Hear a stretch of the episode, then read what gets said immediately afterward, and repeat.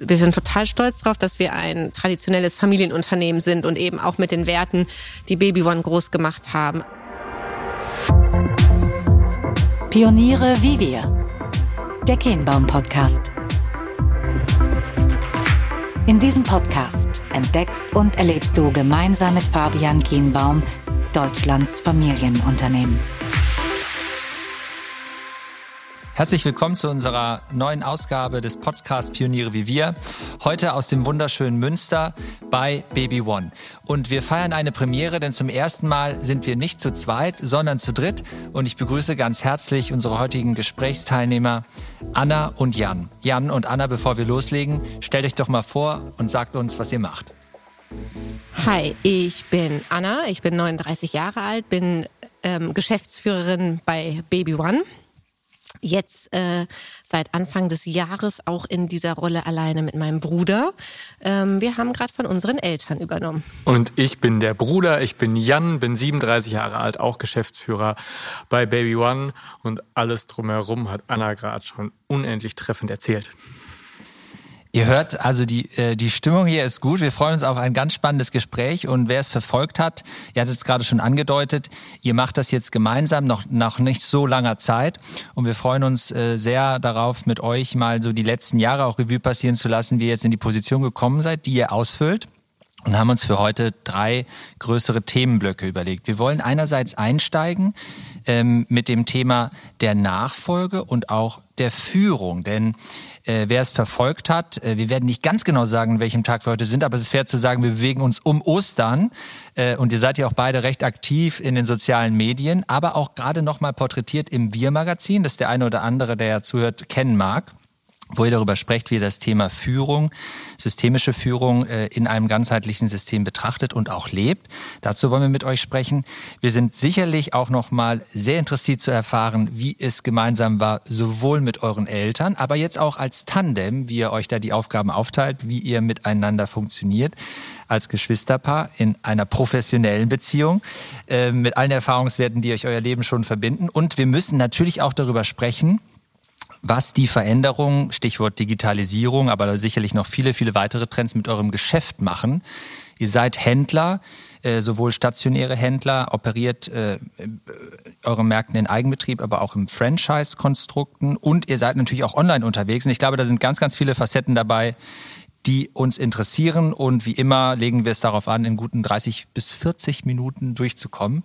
Äh, sprechen wir auch manchmal schneller, damit wir sehr, sehr viel Zeit äh, hier miteinander sinnvoll füllen können.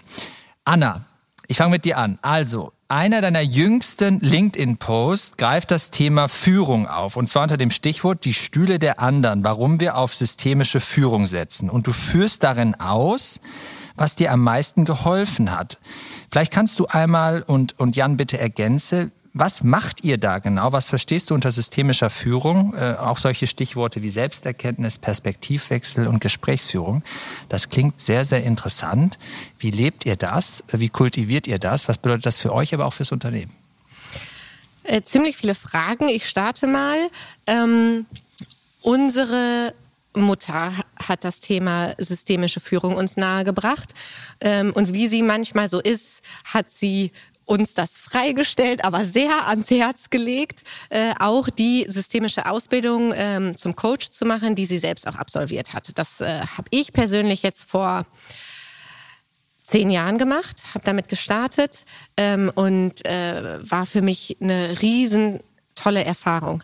Also das Thema Nummer eins, ähm, das hast du gerade auch genannt, Selbsterkenntnis. Also das heißt, bevor ich irgendjemanden führe, muss ich mich ja erstmal selbst kennenlernen. Und auf jeden Fall ist mir bei der Ausbildung aufgefallen, dass ich da auch noch echt einiges zu tun hatte, mich selbst kennenzulernen in allen möglichen Aspekten. Ähm, und das hilft mir natürlich unendlich jetzt auch mit Menschen umzugehen, mit Kollegen umzugehen und eben auch führen zu können. Das war so der, der erste Punkt auf dem Weg. Für euch, äh, auch in der Erfahrung und auch in der Ausbildung, waren da sicherlich wichtige Schritte dabei. Vielleicht könnt ihr noch mal beschreiben, das, was ihr euch jetzt als ein, ein Führungsmodell ans, äh, ans Herz gelegt habt, wie operationalisiert ihr das in dem Unternehmen? Also wie darf man sich das vorstellen? Ist das also natürlich die Art und Weise, wie ihr mit euren Mitarbeitern umgeht? Das liegt auf der Hand. Natürlich auch ähm, ihr miteinander als Team. Wie geht das darüber hinaus? Also wie sensibilisiert ihr eure Leute für dieses Thema, was euch ja scheinbar wirklich am Herzen liegt, weil es offensichtlich integraler Bestandteil auch der Firmenkultur ist? Wie, wie, wie kann man sich das vorstellen? Mhm. Also erstmal, wir sind gar nicht diejenigen, die das eben ins Unternehmen gebracht haben. Das war unsere Mutter und all ähm, oder fast alle unsere Abteilungsleiter haben eben selbst auch diese Ausbildung zum systemischen Coach absolviert.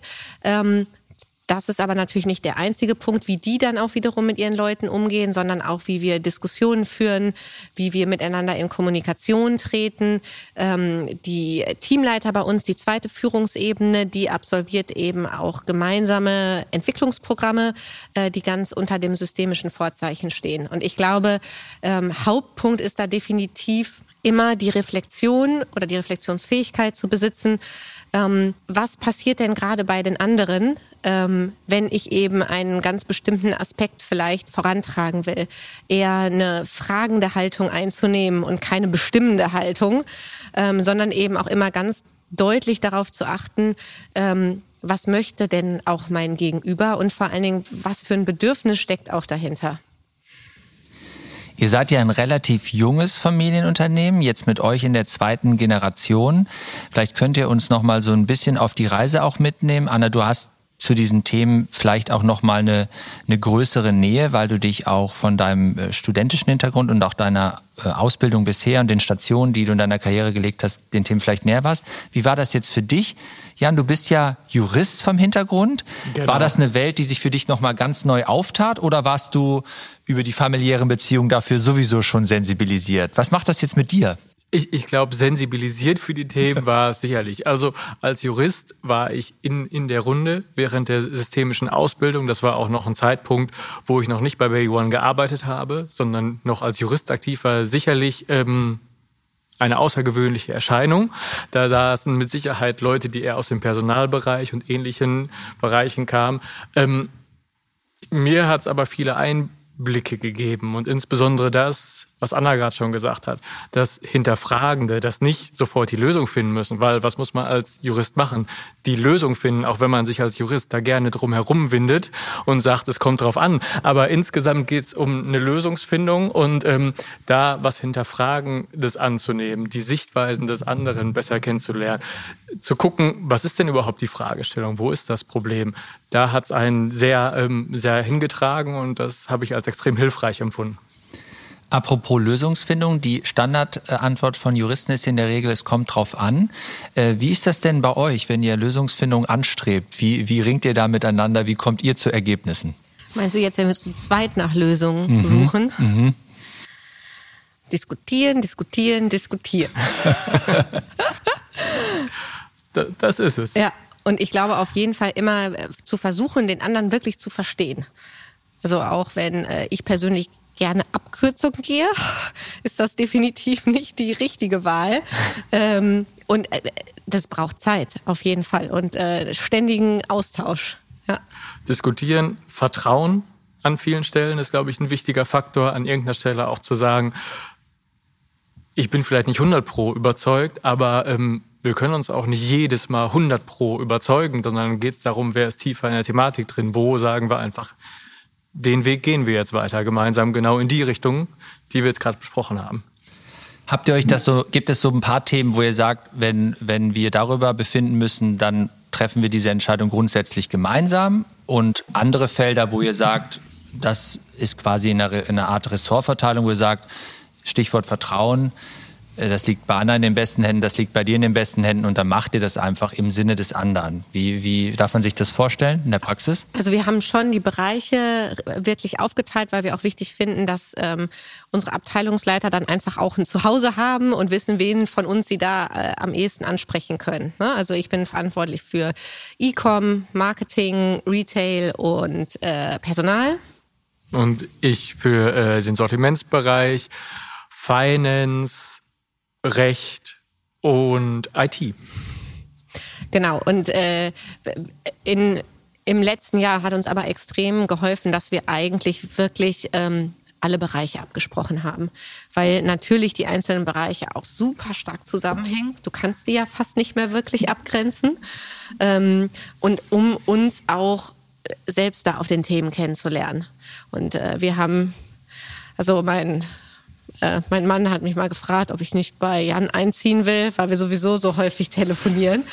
ähm, manchmal abends vier, fünf Mal noch, ähm, weil die Themen dann immer kommen, weil es eben zurzeit wirklich, wirklich gut ist, da absolut abgesprochen zu sein. Ja, und darüber auch nochmal auf jedes Thema eine andere Sichtweise zu kriegen, Feedback sich auch einzuholen an vielen Stellen und da ähm, ist der Austausch einfach extrem wichtig. Und dann lieber eine Runde zu viel als zu wenig. Du hast gerade gesagt, also es gibt viele Themen, sicherlich ja auch nochmal durch die Phase, die wir gerade alle durchlaufen, befeuert. Äh, jetzt habt ihr ja diesen Nachfolgeprozess, glaube ich, von außen betrachtet darf man sagen, von langer Hand geplant und auch vorbereitet. Dass es jetzt im letzten Jahr dann, dass die Pandemie ausgebrochen ist, hat das irgendwas nochmal anders gemacht oder bedeutete das eigentlich gar nichts, eben gerade wegen der guten Vorbereitung und auch der langfristigen Perspektive, die ihr vorher schon eingenommen hattet? Wie hat sich das angefühlt? Also der Sprung ins kalte Wasser war da natürlich definitiv da für uns als Unternehmen und dann für uns auch in unserer Rolle. So und dadurch, dass es lang vorbereitet war, hatten wir eine, eine gute Idee, glaube ich, was zu tun ist und sind die Themen gut angegangen. Und auch unsere Eltern, die dabei waren, haben halt ihren Plan konsequent weiterverfolgt, wo man auch immer den Hut vorziehen muss, auch in der Situation zu sagen, nein, wir haben den Plan und eigentlich auch schon im, im letzten Jahr ähm, waren sie eigentlich da, um uns zu beraten, uns den Rücken zu stärken und haben uns da eigentlich schon das Feld überlassen. Und natürlich war die Herausforderung nicht klein im letzten Jahr in die Rolle zu gehen, aber ähm, mit dem Support, den wir dabei hatten, hat das gut funktioniert. Also du musst dir vorstellen, ich glaube, unser Vater hat ist von vielen Leuten angesprochen worden, so du kannst doch jetzt nicht gehen, also in so einem Jahr und da musst du mhm, doch bleiben. Mhm, mhm, und da dann standhaft zu bleiben und, und uns wirklich komplett die Bühne zu überlassen und auch die, die Entscheidungsgewalt bis in die letzte Konsequenz und das auch schon letztes Jahr. Ähm, also Hut ab. Da ähm, haben ihm, glaube ich, viele Leute eher anders zugesprochen. Was ich äh, ähm, extrem sympathisch fand im Vorfeld, als ich mich jetzt mit euren Werdegängen beschäftigt habe und was mich auch ein bisschen an mich selbst erinnert hatte, war eure Aussage, äh, das könnt ihr vielleicht noch mal kurz ausführen. Ihr wart ja im Vorfeld in anderen Unternehmen aktiv und wart, glaube ich, beide an so einem Punkt, wo ihr überlegt habt, auch in Verbindung mit der Tatsache, dass ihr Eltern geworden seid, habe ich so rausgehört. Aber ihr wart so, statt an dem Punkt, habt ihr überlegt, okay, wie geht's weiter? Und da hat sich offensichtlich ja die Perspektive aufgetan, zu überlegen, hey, das, was unsere Eltern machen, das ist ja vielleicht eigentlich doch ganz spannend. Und wenn ihr darüber nachdenkt, wo ihr euch wohl am besten aufgehoben fühlt und eure Energie, die ihr einbringen wolltet, da seid ihr zum Ergebnis gekommen, das wäre doch hier vielleicht doch ganz passend. Und ähm, äh, ab, dem, ab dem Zeitpunkt und dann auch in, in dieser Entwicklung, vielleicht könnt ihr das nochmal beschreiben. Also, weil ganz viele sind ja dann auch in Nachfolgesituationen, man, man führt die Gespräche, man kommt in das Unternehmen. Habt ihr dann damals so einen richtigen Plan auch entworfen, weil wir gerade so darüber nachgedacht haben, das war jetzt auf so ein paar Jahre angelegt? Oder habt ihr euch Themen gesucht und darüber hat es sich so natürlich entwickelt? Ich glaube, ein Zwischending irgendwie. Ne? Also als wir ähm, damals beide unabhängig voneinander eigentlich gesagt haben, okay, komm, auf Baby One haben wir wirklich Bock. Dann waren wir viel im Gespräch mit unseren Eltern bis zu dem Zeitpunkt, wo wir dann wirklich eingestiegen sind und haben uns dort dann auch schon von einem systemischen Coach begleiten lassen. Und ich weiß, dass wir da stundenlange Gespräche auch hatten, wo wir überlegt haben, hm, welcher Bereich. Und ähm, wir haben schon abgesprochen, dass wir nicht als Chef reinkommen, ähm, sondern uns beide erstmal eigentlich ein Thema gesucht haben, das wir ziemlich unabhängig bearbeiten konnten und aber auch das Unternehmen kennenlernen konnten. Und dann hat sich eben Verantwortung auch sukzessive aufgebaut. Und wie unser Vater immer sagt, ähm, er hat uns mit auf den Weg gegeben, dass wir ein Jahr lang noch äh, straffrei aussteigen könnten, wie er es immer genannt hat. Also wirklich auch die Möglichkeit, das Unternehmen kennenzulernen, auch wenn wir uns natürlich sehr viele Gedanken vorher gemacht haben und uns sehr sicher waren, als wir den Schritt gegangen sind, dass es auch das ist, was wir machen wollen, aber trotzdem auch die Möglichkeit zu sagen, wir lernen das Unternehmen jetzt kennen und das auch erstmal in einer anderen Rolle, als jetzt direkt zu sagen, das sind die neuen Chefs. Und gleichzeitig hattet ihr aber den Zeitpunkt dann doch festgelegt, ja, auch gemeinsam mit euren Eltern zu sagen, okay, dann Ende 2020, komme was wolle, Corona hin oder her, ähm, ihr übernehmt und eure Eltern äh, scheiden aus oder gehen in eine Beiratsrolle, also was sie jetzt, glaube ich, machen, nicht? Genau, also das war wirklich, ich glaube, der erste Tag, als ich hier in der Zentrale vorgestellt worden bin, da hat unser Vater das vor allen Mitarbeitern laut gesagt. Er hat es auch überall laut wiederholt. Ich glaube auch, damit er da definitiv nicht mehr rauskommt. Ähm, ja, und so ist es auch geblieben. Also davon sind sie nie abgewichen. Das haben sie immer am 65. Geburtstag festgemacht und das war der Plan schon seit langem. Was ja, also äh, wir, wir erleben ja in vielen Konstellationen, wenn Nachfolge funktioniert, ähm, ist ja kein abgeschlossener Prozess, dauert dann ja auch mehrere Jahre, gar Jahrzehnte, dann sind ja die Erfolgsfaktoren eben auch, so erlebe ich das, dass man eine gute Planbarkeit miteinander definiert dass so die übernehmende Generation dann eben auch einen entsprechenden Freiraum bekommt. Insofern finde ich das toll, dass eure Eltern sich dann auch wirklich gemeinsam dazu entschlossen haben zu sagen, sie wählen dann diesen Punkt des Loslassens, äh, was ja bestimmt auch nicht immer einfach ist. Da darf man sich ja gar nichts vormachen. Das führt mich nochmal so zurück zu den Ursprüngen. Ähm, vielleicht könnt ihr das nochmal kurz skizzieren. Ich hatte gesagt, ihr seid relativ jung, aber ist auch relativ, also schon jetzt über 30 Jahre. Kommt das so hin? Pi mal Daumen? 39, fast 40. Okay, aber, aber das Unternehmen ist so. Ach, das, 32. 32. 32, ja. 32. Wie ging es denn los? Äh, könnt ihr das nochmal kurz skizzieren? Also, was sind die Ursprünge? Die sind ja nicht hier, richtig? In Münster. Nee, ähm, in Freudenberg. Genau, 1988 wurde der erste Baby One Markt eröffnet ähm, von einem äh, Freund unseres Vaters äh, Karl Wilhelm Röhricht, ähm, der hatte das Konzept aus den USA mitgebracht. Also hat da eigentlich gesehen, was möglich ist, weil bei, zu dem Zeitpunkt gab es so große Märkte mit allem, was man für Kinder von null bis zum vierten Lebensjahr braucht. Ähm, gab es nicht. Das Konzept hat er mitgebracht. Ähm, unser Vater hat dann hinterher den ähm, fünften Markt aufgemacht. Das ist der Markt hier in Münster. Ähm, der äh, Freund von ihm ist ähm, dann jung verstorben und hat äh, die Firma unserem Vater vermacht oder äh, verkauft. Und ähm, ja, zu dem Zeitpunkt gab es, glaube ich, 16 Märkte und äh, von da an ist es dann immer weiter gewachsen. Und die Idee ist damals, glaube ich, auch so entstanden aus einer ERFA-Gruppe von, Spiel, von Fedes Spielwarenhändlern.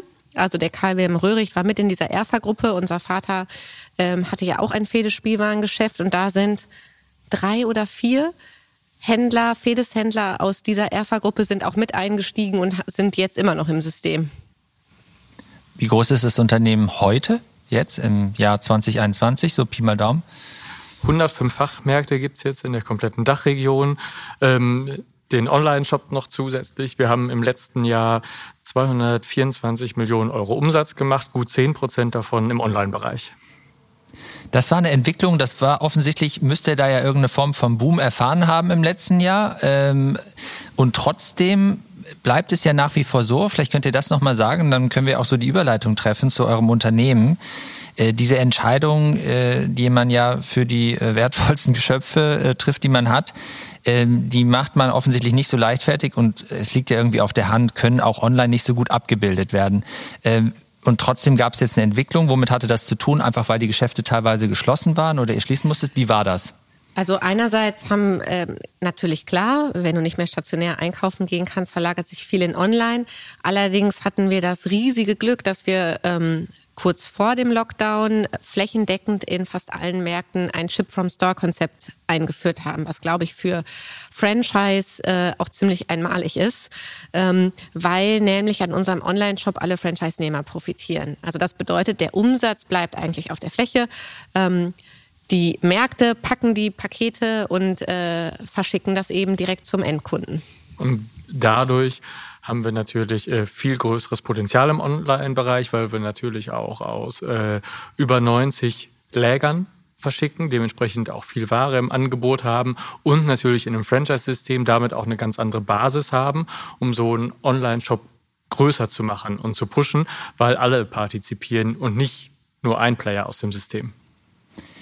Also äh, wird einmal zusammengefasst, dass, äh, wenn wir jetzt mal ab Zeitpunkt des Ursprungs bis heute sagen, darf man glaube ich fairerweise sagen, das ist eine wunderbare Erfolgsgeschichte, ja? Und ihr schickt euch an, die fortzuschreiben. Ja. Definitiv. Also das war damals die Idee von unserem Vater und ich glaube, das hat auch seine Zeit gebraucht, bis eben der Prozess dann wirklich bei allen angekommen ist. Jetzt würde ich sagen, lieben sie ihn alle. Äh, definitiv der Online-Shop ist kein Konkurrent mehr, sondern äh, unsere Franchise-Nehmer werden auch gerade zu absoluten äh, SEA-Experten äh, für regionales Online-Marketing. Also deswegen ist es wirklich. ja. Da wirst du ja gleich nochmal drauf zu sprechen kommen. Worauf ich nochmal hinaus wollte, ist, wir machen das dort nämlich relativ interaktiv. Ich habe jetzt in der Zwischenzeit weitergeblättert auf deinem LinkedIn-Profil, Anna. Und äh, du hast äh, so vor einigen Tagen, Wochen, äh, das lassen wir mal dahingestellt, geteilt. Äh, und das geht ja auch auch dann mit der Veränderung einher, die ihr anstrebt. Ihr habt gesagt, also die Werte bleiben und die Kultur ändert sich. Ähm, in einem funktionierenden, auch florierenden Unternehmen, auch Unternehmenskonstrukt mit euren Partnern, habt ihr das trotzdem ausgesprochen. Was wollt ihr denn konkret verändern oder wo habt ihr das Gefühl gehabt, da geht noch mehr?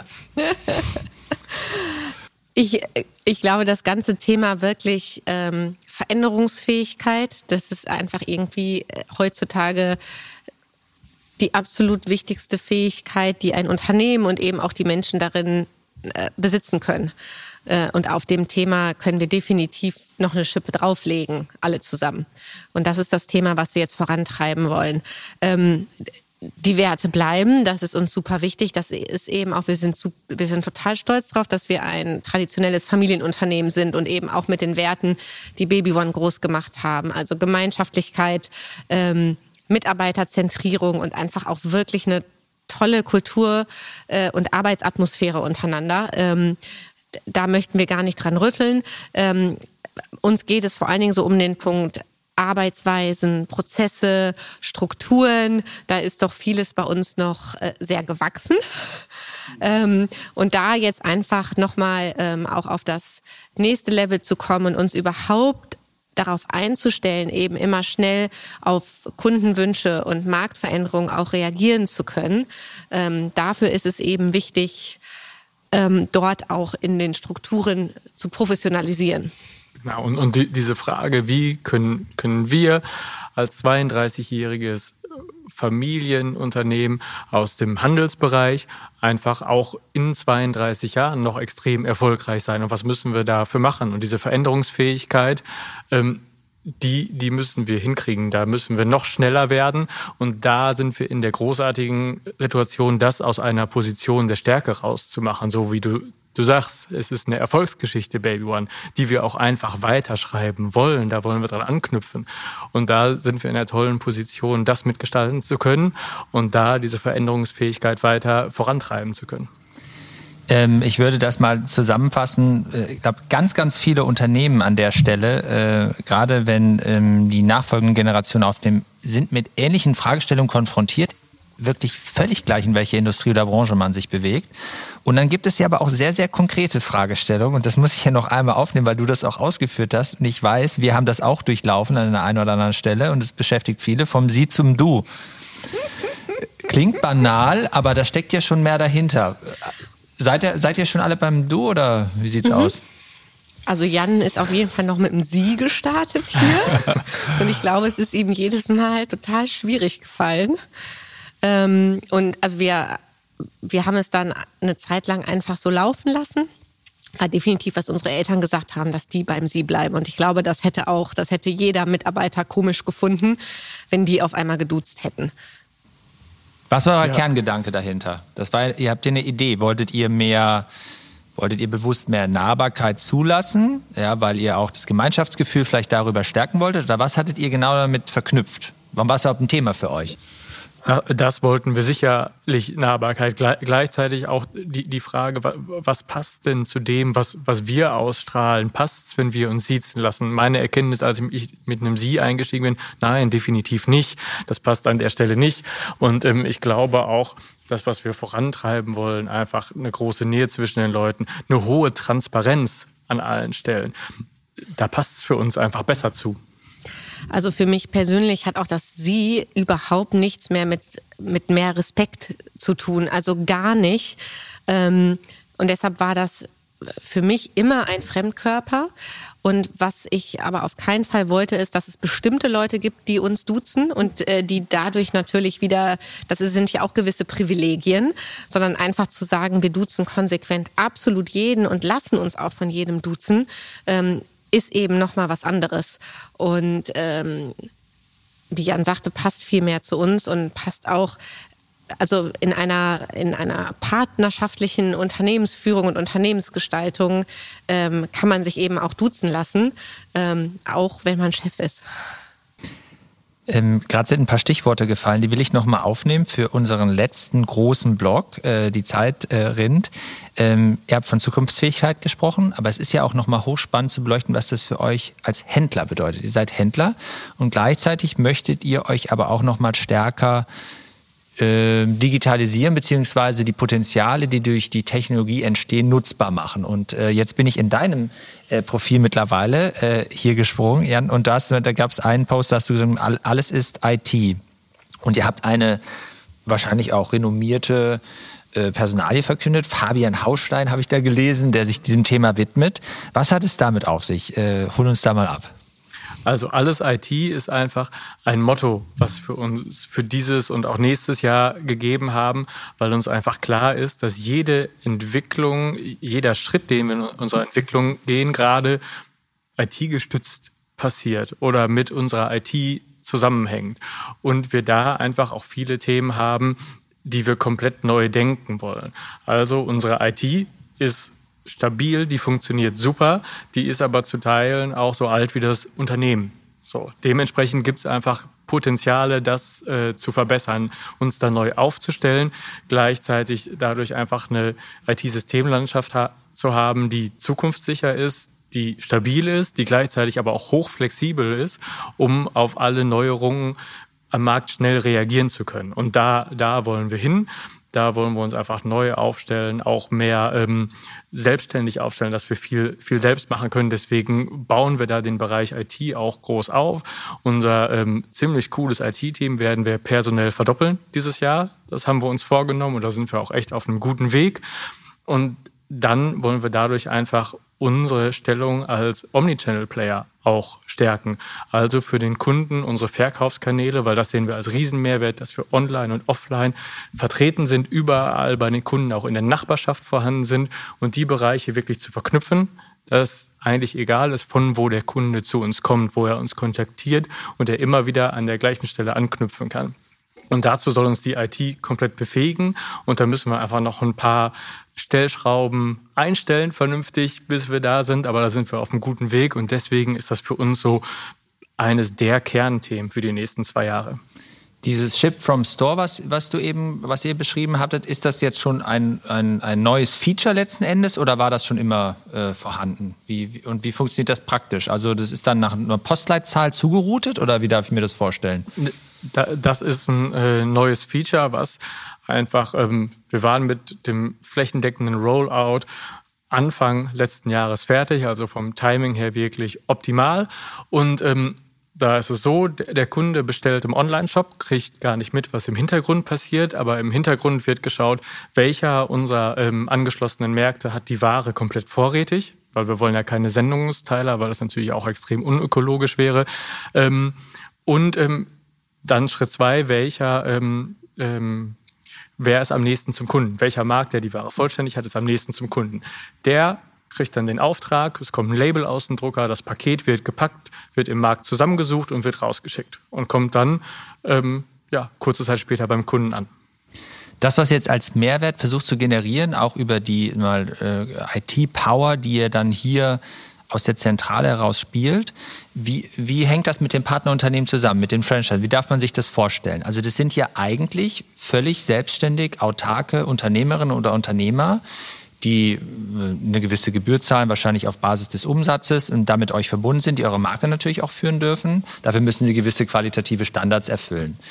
Ähm, das ist ja eine, das ist ja häufig sehr sensibel. Also das klingt ja, das ist ja nicht trivial. Also diese Steuerung und auch in dieser Partnerschaft zu agieren, erfordert ja auch eine hohe Managementkompetenz letzten Endes und ist auch von Vertrauen geprägt. Klar, das liegt auf der Hand. Könnt ihr uns äh, da nochmal abholen, weil es scheint ja für euch auch ein Erfolgsrezept zu sein, in dieser Partnerschaft mit den Franchisern zu agieren, aber gleichzeitig auch eigene Märkte zu führen. Wie funktioniert das praktisch? Also ich glaube, was wir eben über die Werte gesagt haben, zählt auf jeden Fall über unsere Verbindung auch mit den ähm, Franchise-Nehmern, weil ähm, Baby One ist kein, kein Hard-Franchising, sondern eher ein Soft-Franchising. Und uns war schon immer wichtig, dass wir unsere Franchise-Partner überzeugen, ähm, von gewissen Dingen und wir entwickeln, also zum Beispiel das komplette Ship-from-Store-Konzept haben wir auch gemeinsam mit den Franchise-Nehmern entwickelt.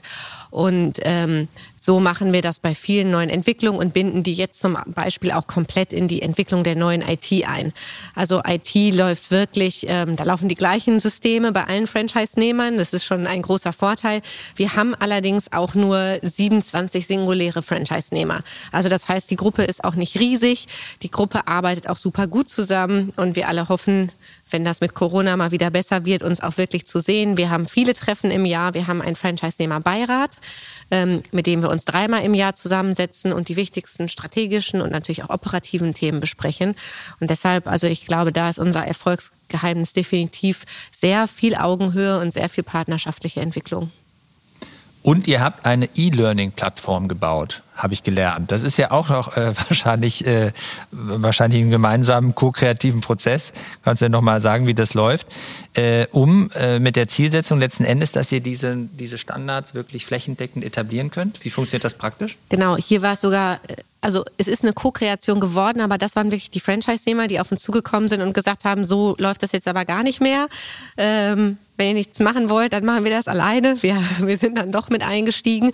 Also wir haben eine Plattform entwickelt. Bei uns geht es vor allen Dingen um das Thema Produktschulung, weil wir haben unendlich viele Produkte auf der Fläche und vor allen Dingen auch ja hochsicherheitsrelevante Produkte und komplexe.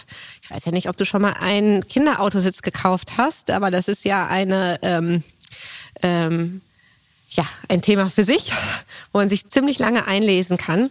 Und um dieses Wissen weiterzugeben, da haben wir natürlich auch Außendienstler, die auf die Fläche kommen, aber wir wollten das einfach äh, von den Mitarbeitern für die Mitarbeiter auf die Fläche bringen. Das heißt, es ist eine ganz intuitive Plattform, wo man selbst ein Video von sich dreht. Wenn mir zum Beispiel Kinderwagen XY gefällt, drehe ich davon ein Video, lade das hoch, alle anderen können sich's ansehen. Und genauso gut können wir natürlich jetzt Prozesse von der Zentrale, IT-Prozesse, alle auf diese Plattform stellen und schnell abrufen. Und für unsere, wir haben jedes Jahr eine Marktleitertagung, wo wir Neuheiten vorstellen. Die haben wir im letzten Jahr komplett auf diese Plattform verlagert. Also auch die Hersteller und Lieferanten haben dann Videos geliefert äh, für ihre Produktneuheiten. Und das ist einfach ein super Schritt, um das ganze Wissen, was bei uns im System steckt, einfach ähm, zu, zu vernetzen. So, den Wissensaustausch herzustellen, obwohl die räumliche Nähe nicht da ist. Und das klappt echt richtig gut. Äh, zum Glück musste ich noch keinen Kindersitz kaufen. Ich durfte den meiner Schwester benutzen. Aber ich habe trotzdem eine Frage für alle Eltern, weil ich wurde neugierig. Weil ich habe überlegt, da, vielleicht könnt ihr da helfen. Die Ersteltern, ja, so die sich, die vielleicht nicht den Vorteil ihrer Geschwister kommen. Was haben die denn eigentlich für ein Bon? Also wenn man jetzt mal so ganz neu loslegen muss, kann man das beziffern, was man da so Pi mal Daumen zusammentragen muss? Von bis? Also es gibt auf jeden Fall Statistiken, glaube ich, wie das, äh, was der Durchschnitt in Deutschland ist. Ich meine, das waren ungefähr 1,2, 1,3. Das habe ich gerade auch im Kopf, wenn man mhm. überlegt, ein Kinderwagen, Autositz, Wickelkommode, Beistellbettchen, Babybettchen und dann das ganze kleinere noch dabei. Ähm, Schnuller, äh, Windeleimer, ein Heizstrahler. Anziehsachen, Windeln, da kommt ja einiges zusammen. Deswegen geht das auf jeden Fall in so eine Gro Größenordnung. Also äh, äh, ich habe die Frage auch aufgegriffen, weil das ist auch eine Empfehlung hier für einen anderen Podcast, den ihr gemacht habt, äh, mit äh, aus Münster heraus, glaube ich nicht. Ähm, und da habt ihr ja auch einen Babyquiz durchgeführt und das sind ganz interessante Fragen dabei. Also nicht nur, wie teuer einem wohl im Durchschnitt ein Kind zu stehen kommt, bis es 18 ist, sondern auch der durchschnittliche Windelverbrauch und eben auch die, die Erstausgaben als solche. Äh, ist sehr hörenswert ähm, und ja, man muss da doch an einer oder anderen Stelle nachdenken. Äh, erlaubt noch ähm, ein, zwei Fragen zum Abschluss, ähm, die uns ja momentan auch sehr stark beschäftigen. Mal abseits des Themas Coronas und auch davor schon, Stichwort Fridays for Future, Nachhaltigkeit, wird zweifelsohne und denke ich, das teilen wir berechtigterweise auch an Relevanz gewinnen. Was bedeutet das für euch als Unternehmerin, als Unternehmer und wie versucht ihr es hier abzubilden? Ich glaube, wir haben da ehrlich gesagt noch richtig viel Potenzial. So, und, und gehen das Thema aber auch fokussiert an, gucken uns viele Bereiche an und äh, stellen uns peu à peu um, wo wir Themen finden, die wir einfach bearbeiten können. Als Beispiel, allein wenn wir jetzt äh, drei neue Firmenautos haben. Das sind alles E-Autos, die ihr habt unten vielleicht die Ladesäulen gesehen. Ähm, wenn wir den Strom umstellen, dass wir auf komplett Grünstrom gehen. Wir haben jetzt letztes Jahr eingeführt, dass ähm, bei ähm, den Online-Retouren, die wir kriegen, dass zum einen natürlich B-Ware weiterverkauft wird ähm, und nicht verschrottet wird, dass die Schrottware, wir sortieren da beispielsweise Plastik aus, arbeiten da mit einem Unternehmen zusammen, die das wieder ähm, schmelzen und pressen zu beispielsweise ähm, Einkaufschips oder ähnlichen. Das heißt, wir versuchen da an vielen Stellen viel rauszuholen, gucken, was für Lieferanten wir haben, wo können wir da wieder besser werden, welche Lieferanten entwickeln sich. Da ist natürlich auch viel Bewegung gerade drin und das Thema ist erfreulicherweise überall präsent und wird überall verstärkt gespielt. Ähm, eine Frage, die ich auch noch habe, so haben wir uns ja auch kennengelernt, ähm, dankenswerterweise, ist, äh, ihr engagiert euch ja mit und für auch bei Startup Teens. Ähm, vielleicht könnt ihr noch mal ausführen, ähm, was das Thema Unternehmertum für euch bedeutet, wie da auch euer Blick ist. Ich glaube, ihr habt sehr schön ausgeführt, wie das unternehmerische Blut vielleicht auch dank eurer Eltern mitentwickeln durftet, konntet und auch jetzt in diese Verantwortlichkeit hier gegangen seid. Ähm, wie betrachtet ihr es aus einer Metaperspektive? Also genau, du hast das schon gesagt. Ich glaube, Unternehmertum wird uns so ein bisschen mit in die Wiege gelegt, aber das ist natürlich eine total privilegierte Haltung dort. Ähm, und bei Startup Teens geht es ja einfach auch um die Demokratisierung ähm, von eben genau diesen Themen und die Förderung von Unternehmertum einfach bei jedem. Und ähm, das finden wir mega wichtig und absolut unterstützenswert, weil jedwede Art von Verantwortungsübernahme, ob das jetzt in einem Unternehmenskontext ist oder ob ich selber gründe ähm, oder ob ich in Familienunternehme gehe, aber einfach dieses Gefühl, ähm, da ist Verantwortung, ich nehme mir die ähm, und ich handle auch danach. Das kann auf jeden Fall ausgebaut werden in Deutschland. Kommen wir zur Abschlussfrage. Jetzt werdet ihr euch sicherlich noch mal tief in die Augen gucken, wer als Erster antwortet. Die Frage, die wir immer zum Abschluss haben, ist nämlich, verratet etwas, was ihr noch niemandem verraten habt oder einen bedeutsamen Traum, den ihr vielleicht mit euch tragt. Also Jan, du hast, ich habe gelernt, du bist ähm, ein bisschen Surf verliebt, kann das sein? Oder? Und genau das hätte ich jetzt tatsächlich erzählt. Das alles, weil ich das erste Mal ähm, über Surfen nachgedacht habe, basiert tatsächlich auf einem Traum, den ich hatte. Und da war ich im Surfen ziemlich gut, was ich bisher immer noch nicht bin. Aber in diesem Traum hat das sehr viel Spaß gemacht und die Welle war sehr groß und ähm, ich war in so einem Tunnel drin. Und ähm, ich befürchte, das werde ich nie schaffen. Aber wenn ich da hinkomme, dann äh, sollten wir nochmal sprechen. Wie kann ich das denn jetzt toppen? Was, was mich total geprägt hat, war eine Veranstaltung, ähm, während ich in Mailand studiert habe. In der Zeit ist nämlich ähm, Papst Johannes Paul gestorben und ich äh, bin habe mit Mitbewohnerinnen zusammen gewohnt aus Mexiko und Kanada, die totale Papstfanatiker waren und mit denen sind wir heute die Polter nach Rom gefahren im Zug und ich war auf der Beerdigung vom Papst und es war eine mega krasse Veranstaltung, als wir mit Nonnen im Kreis saßen äh, vom Petersplatz und gesungen haben. Ähm, und es war, doch, es war wirklich, wirklich richtig cool. Was habt ihr denn zusammen gesungen? ja, auf Italienisch. ähm, und ich weiß noch, dass dieses Gefühl, was damals bei dieser Veranstaltung war und einfach diese 300.000 Leute auf dem Petersplatz, man kann es sich jetzt gar nicht mehr vorstellen, ähm, das war schon, ähm, ich glaube, das war 2,5 oder so. Das war schon äh, richtig, richtig cool. Und ich weiß, mich hat eine kleine Nonne angesprochen, die hat mich am Arm gehalten und hat gesagt, was, du kommst aus Deutschland und so toll und was ihr alles macht für diese Welt. Und es war, es war ähm, ein richtig cooles Gefühl. Und dieses ergreifende Gefühl möchtest du noch mal gerne haben? Auf jeden Fall, vor allem ja mit den 300.000 Menschen jetzt. Okay. Ja, ganz lieben Dank, Anna. Ganz lieben Dank, Jan, dass wir hier sein durften äh, für das spannende Gespräch und wir wünschen euch für die Zukunft weiterhin alles Gute und freuen uns, wenn wir mal wieder sprechen können. Vielen Dank. Schön, dass du da warst. Danke.